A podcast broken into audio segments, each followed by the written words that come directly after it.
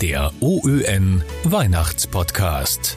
Prominente lesen die liebsten Weihnachtsgeschichten unserer Leserinnen und Leser. Heute der eingesperrte Christbaum.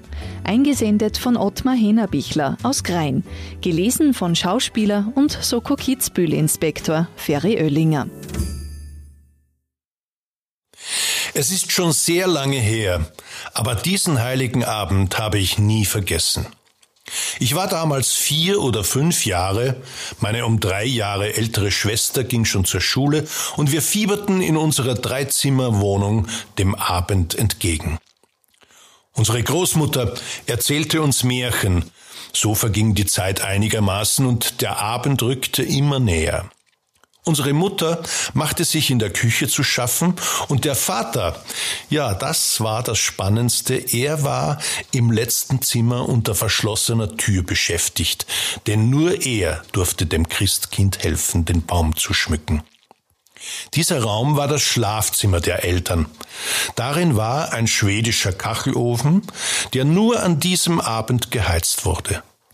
Da wir in relativ ärmlichen Verhältnissen lebten, konnten es sich die Eltern nicht leisten, im Winter diesen Kachelofen zu heizen. Nur an diesem Abend wurde geheizt, denn das Christkind durfte ja nicht frieren.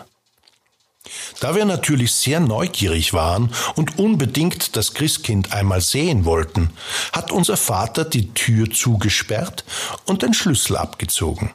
Das Schloss an dieser Tür war ein altes Kastenschloss, wie man es heutzutage nur noch an alten Kirchentüren zu sehen bekommt. Auf der einen Seite konnte man dieses Schloss mit der Türklinke öffnen, jedoch auf der anderen, das war diese, wo meine Schwester und ich sehnsüchtig warteten, war sie nur mit dem Schlüssel zu öffnen, den mein Vater vorsorglich im Zimmer aufbewahrte. Je später es wurde, umso ungeduldiger wurden wir. Endlich war es soweit. Der Vater rief uns zu, wir sollten in die Küche gehen, so dass wir vom Wohnzimmer keinen Blick in das so begehrte Schlafzimmer werfen konnten. Er müsse noch etwas für das Christkind holen. Er öffnete die Tür und Oh Schreck, die Tür fiel zu und der Schlüssel war im Zimmer. Die Tür ließ sich nicht mehr öffnen.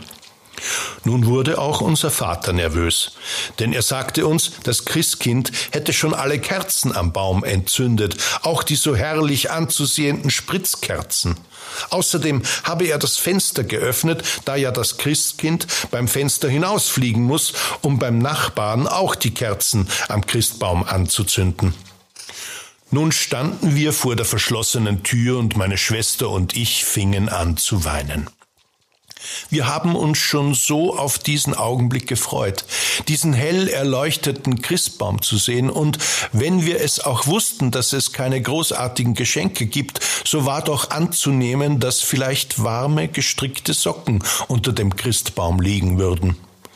Ich hatte im Spielwarengeschäft ein wunderschönes Feuerwehrauto gesehen und habe immer wieder im Abendgebet das Christkind angefleht, mir dieses Auto zu schenken. Doch nun standen wir vor der verschlossenen Tür. Mein Vater versuchte mit allen möglichen Dingen, Messer, Schere etc. die Tür zu öffnen, doch all diese Bemühungen waren vergebens. Nun stürmte der Vater aus der Wohnung und kam mit der Hacke, mit der er ansonsten im Keller das Holz spaltete, zurück. Und siehe da, mit der Hacke schaffte er es. Auf einmal sprang die Tür mit einem lauten Krach auf und der Christbaum mit seinen brennenden Kerzen stand vor uns.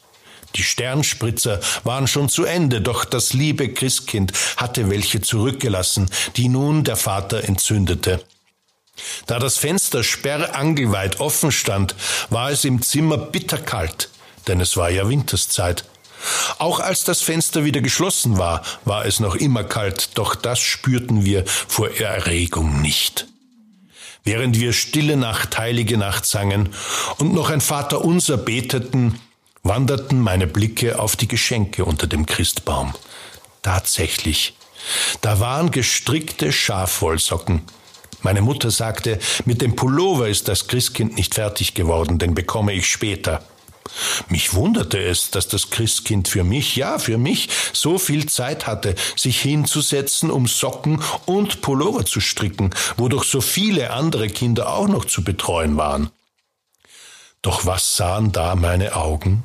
Fast ganz verdeckt von den Socken stand ja da auch das Feuerwehrauto. Es war zwar nicht das große, das ich im Schaufenster gesehen hatte, doch das war mir nun ganz egal.